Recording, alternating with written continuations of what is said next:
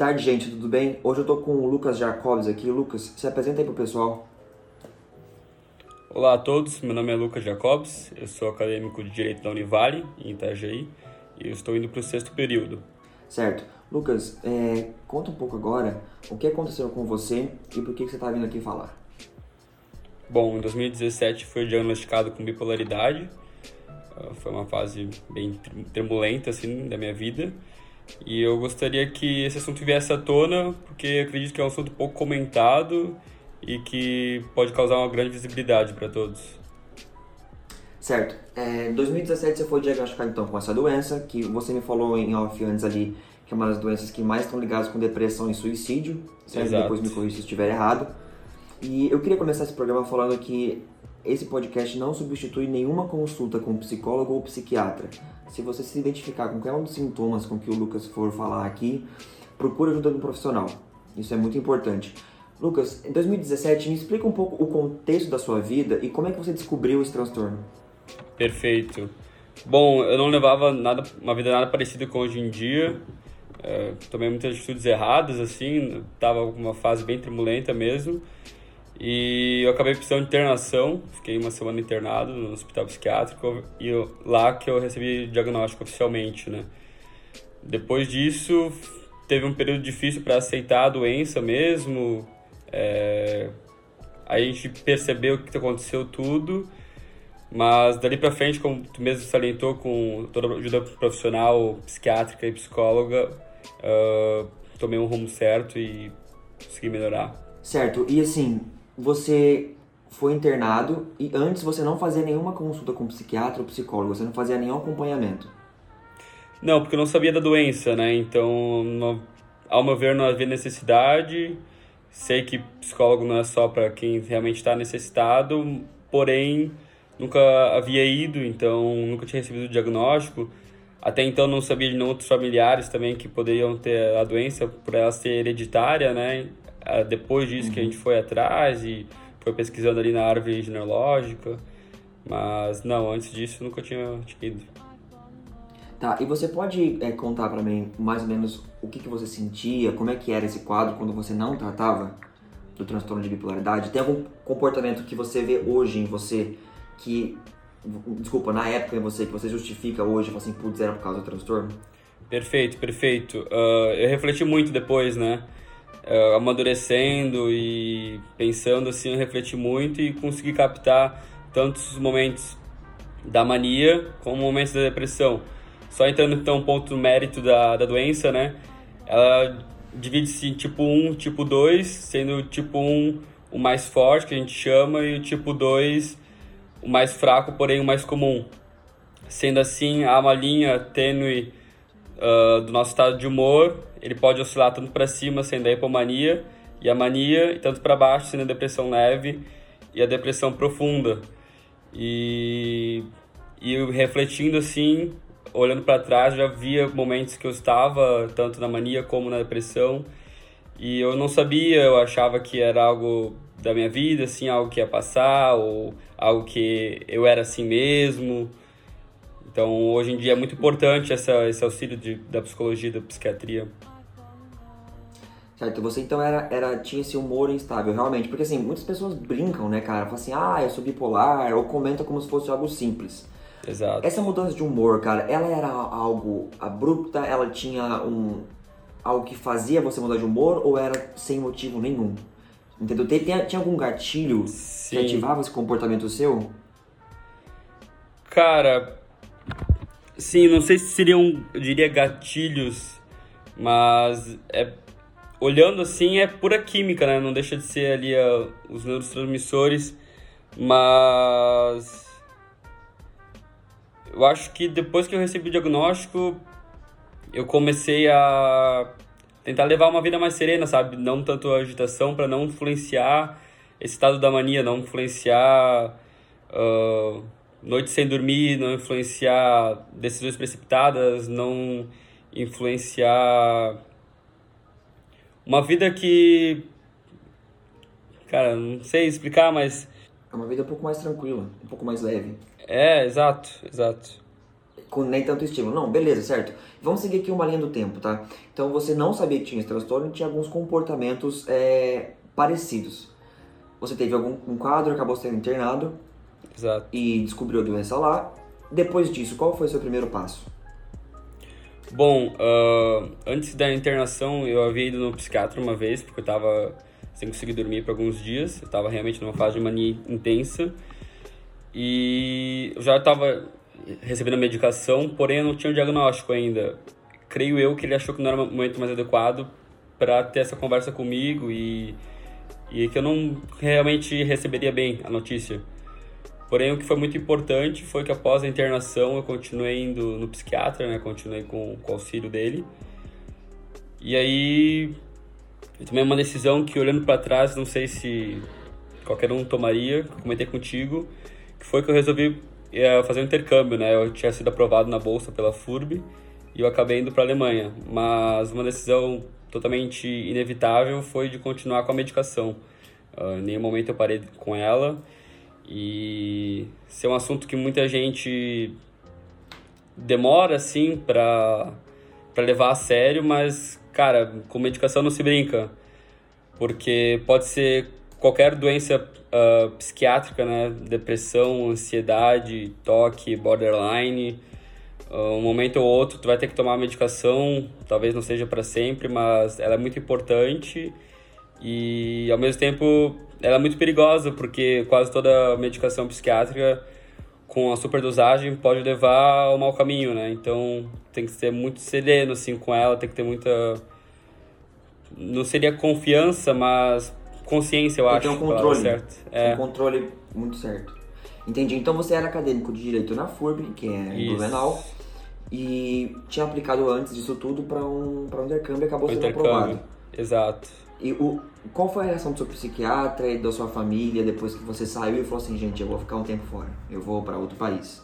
É, então, não foi muito boa. uh, não, não eu tive que mostrar para eles que eu era capaz disso, sabe? Que eu conseguiria me cuidar, que daria tudo certo, que seriam só uns seis meses, né? Só um semestre, que faria bem para mim. Uh, e foi uma conjuntura ali entre o meu psiquiatra e meus pais, a gente conversando, o tempo foi passando estava tudo certo, uh, consegui moradia da República, então não teria nenhum custo também, não, não pagaria nem a faculdade da FURB, nem lá, só meu custo de vida mesmo. E acabou que deu tudo certo e foi uma, uma mudança, assim, uma chave para mim, porque, pô, se eu conseguir morar um semestre com tudo isso tão recente, então por que, que eu não conseguiria ter uma vida normal mesmo com essa doença? Certo, entendi. E Tá, continuando nessa linha do tempo, o que, que o intercâmbio te ensinou com relação a, a autoconhecimento, com relação a o seu comportamento e o entendimento como pessoa? Porque, cara, quando, eu, eu acredito que quando você descobre que você tem uma, uma doença psiquiátrica, você meio que, que não se perde o seu comportamento, certo? Assim, putz, isso aqui que eu fazia era por causa do meu transtorno ou era por causa que eu sou assim? Então, o quanto que esse intercâmbio te ajudou a se conhecer e o que, que você se conheceu lá? O que, que você mudou? Lucas pré e Lucas pós-intercâmbio? É boa pergunta. Uh, realmente, foi uma fase transitória, assim. Por conta do meu diagnóstico tão recente e tão intenso, eu tava com bastante colaterais dos remédios, assim. Então, o lítio é um dos remédios uh, principais na bipolaridade e ele acaba tendo bastante colateral. Hoje em dia eu não preciso mais utilizar ele, mas sei que muita gente ainda utiliza e acaba sofrendo bastante. Então eu era um Lucas um pouco diferente assim do, do Lucas de hoje em dia. Eu eu realmente estava numa certa outra vibe assim por causa dos colaterais, mas eu fui me descobrindo, fiz amizades incríveis que eu levo até hoje. Uh, consegui manter os estudos lá. É, foi, foi uma, uma mudança muito gratificante, assim. É, não foi o meu primeiro intercâmbio, porém foi o meu primeiro intercâmbio pós-diagnóstico. E foi o meu primeiro intercâmbio morando sozinho, que o outro tinha sido no ensino médio, pelo Rotary e tudo mais. Era família, era, era uma vibe diferente. Ali morando realmente sozinho, foi, foi incrível, assim, para mim. Eu acho que se a pessoa tem a oportunidade, tá com condição, tá com um semestre talvez de folga, vale a pena. E você me falou um pouco ontem na conversa que a gente teve sobre seu estilo de vida. Porque assim, você me falou que você na Alemanha estava 10 quilos mais, mais pesado do que está hoje. 15. Então, você lá, lá começou a descobrir que você é, tinha que ter um estilo de vida saudável, voltou a treinar, porque você treinava no ensino médio já, eu lembro. Sim. E, e parou, ou você, quando voltou pro Brasil, falou assim, tá, eu voltei, agora eu vou alinhar a minha vida. Foi, foi isso. Uh, bem no finalzinho do intercâmbio, eu fui atrás, eu sempre gostei de arte marcial, né, essa faixa preta e tudo mais. Eu fui atrás de, de, um, de defesa pessoal russa, o nome é Sistema. Era bacana, assim, era três vezes por semana, mas minha alimentação tava horrível, eu tava bebendo direto, não tava alinhado. Então voltei pro Brasil, Sim. voltei para minha nutricionista, voltei treinando forte, uh, voltei praticamente, atualmente eu pratico jiu-jitsu e e aos poucos ali eu fui conversando com o psiquiatra, a gente acabou trocando o lítio por, por outros remédios. Hoje em dia eu faço o, o uso da medicação que não há tantos colaterais e acaba conduzindo bem minha, minha estabilização do humor, sabe? Isso é Sim. muito importante.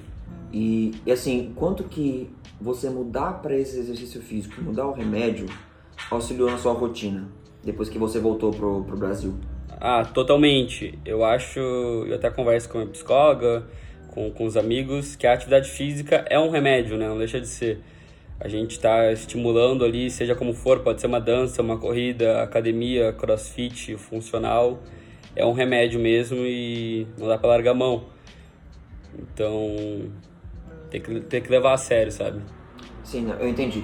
E outro ponto que você falou, você mudou mais alguma coisa no seu estilo de vida? Talvez algum hábito de estudo, talvez algum hábito de alguma rotina que você não tinha antes que hoje é, te faz uma pessoa melhor e te ajuda a, a, a, lidar com as situações do dia a dia? Eu acho que na questão de faculdade, assim, uh, não tenho como afirmar se era por causa da bipolaridade ou não, mas eu não levava tão a sério. Uh, antes do, da internação, eu era um rapaz que ia mais para a faculdade por ir, assim, e não, não levava fundo, assim. Uh, eu participava da atlética, mas é questão de acadêmica mesmo, de, de, de estar na aula, de levar a fundo mesmo, não era comigo. E depois disso, pós-intercâmbio lá, eu já realmente levei um pouco mais a sério e fui aprofundando acho que foi uma, uma peça-chave, assim, mudança. Legal. E a gente estava conversando também ontem, e eu acho que é um tema interessante, até um pouco complicado de falar, porque assim, é, tem aquele ditado clichê que diz que você é a, a, a média das cinco pessoas que você mais anda. Sim. Então, você antes do transtorno tinha um comportamento X e pós tinha um, tem um comportamento Y. Hoje você é outro cara. Sim.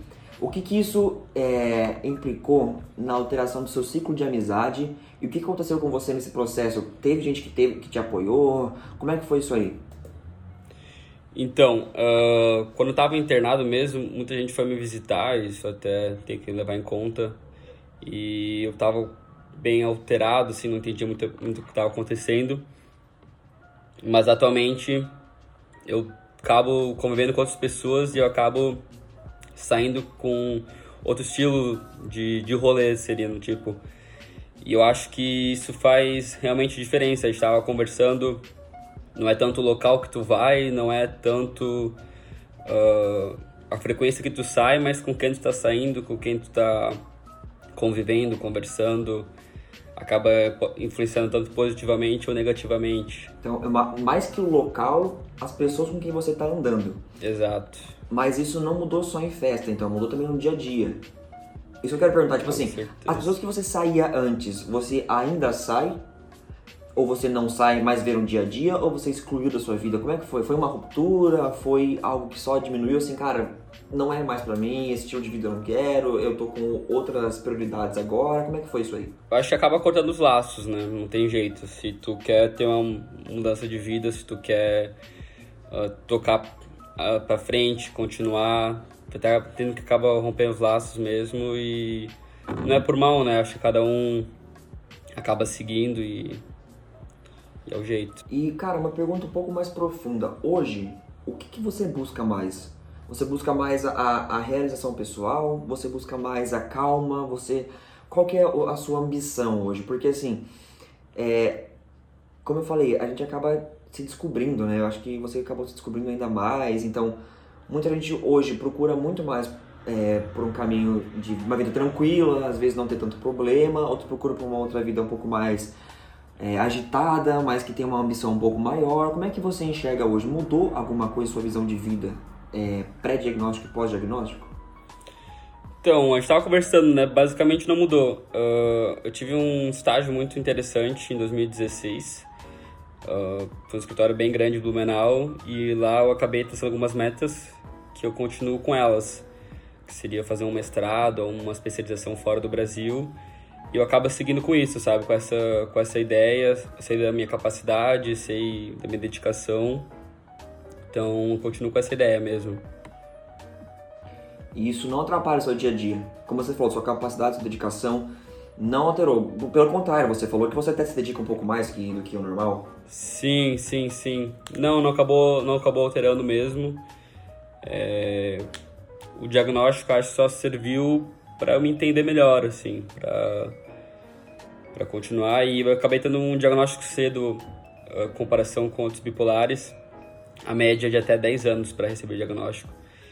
Então, muitas vezes a pessoa é diagnosticada com depressão e acaba tratando por muito tempo depressão, mas na verdade ela é bipolar e os remédios para depressão e bipolaridade não funcionam acaba alterando até mais. Só acaba indo para uma fase de mania, hipomania, induzida ao remédio.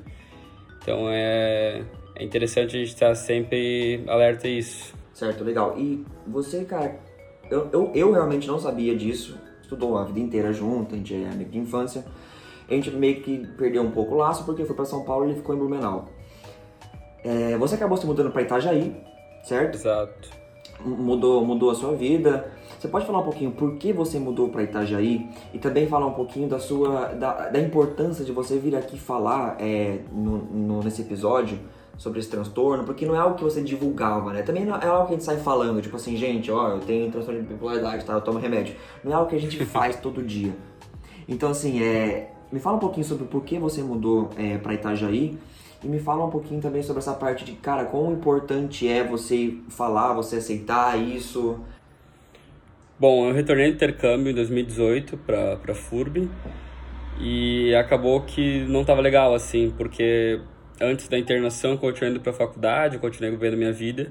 Só que eu já estava totalmente alterado, estava realmente precisando de ajuda e a gente não conseguia entender isso direito. Acontece que quando eu voltei para a faculdade, tinha muita coisa mudada, uh, não estava me sentindo bem, aquilo acabava me trazendo à tona. E eu achei que já, já era hora também de, de tocar minha vida, eu já vi que eu era capaz. Acabei me mudando para Itajaí, fui muito aceito na Univale, já faço parte da Atlética, o pessoal é bem gente boa, o Sina é muito bom também, é outra faculdade privada. E acho que a importância de assumir a bipolaridade é que acho que muita gente precisa ouvir isso, sabe? Precisa saber que não vai diferir, uh, não há não há por que ter preconceito. Eu li um livro muito bom recentemente sobre uma PhD em que é bipolar que se chama Uma Mente Inquieta, e que numa passagem do livro ela está trabalhando como psiquiatra no hospital e ela acha que é, faz, faz bem assim para ela, faria bem para ela conversar com os superiores dela sobre a, o diagnóstico da doença. E o superior dela vira para ela e fala: Olha, se a gente fosse demitir todos os bipolares ou pessoas que sofrem de alguma doença psicológica, não sobraria quase ninguém aqui. Então, esse um ponto, não, não tem por que tu esconder pra ti aquilo que vai te fazer bem assumindo.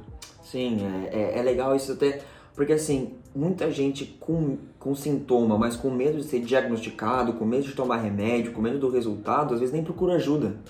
Exato. Então é legal você sofrendo. falar que. Isso, então é legal você falar que, cara, você tem uma vida normal, você tem um estilo de vida mais saudável até do que você tinha naquela época, antes de descobrir a, a, a bipolaridade. E tá tudo bem. E você tem uma ambição, Sim. você tem uma, uma carreira que você quer montar, você tem a faculdade que você se dedica, tem a atlética, tem coisa que você faz. Tá, acho que tá trabalhando no estágio agora, não tá, se eu não me engano. Tô, então você tem um estilo de vida e E tudo bem, e tá ok, não, não é um problema você procurar ajuda, acho que essa é a questão. Um, um ponto que vem à minha, à minha mente agora, que até é, eu, eu vi que muita gente pergunta para essas pessoas, você hoje, se tivesse um botão que você pudesse apertar e você não tem mais a doença, você mudaria isso? Você pudesse escolher assim, cara, eu preferia não, não saber que eu tinha doença e continuar a minha vida. Ou não, eu prefiro quem eu sou hoje e o que, que eu tô hoje. Onde eu é, estou. Essa é a pergunta bem famosa, né? E a resposta normalmente é que não, que a gente acaba lidando bem com, com a doença depois de tratada e não teria por que mudar ou começar do zero sem ela, sabe?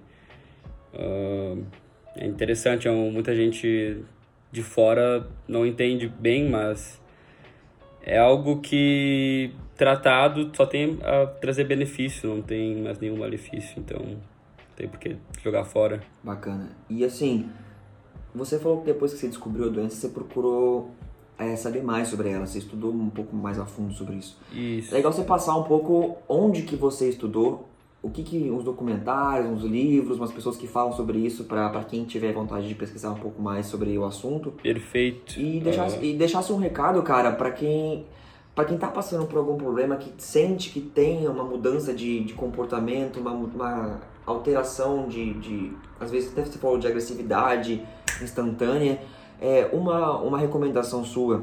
Claro, vamos, vamos falar aqui de novo, porque o pessoal às vezes esquece que isso aqui não substitui uma consulta psicológica e psiquiátrica. Então é sempre importante você procurar ajuda profissional. O Lucas está aqui hoje, o Lucas é alguém melhor porque ele procurou ajuda profissional.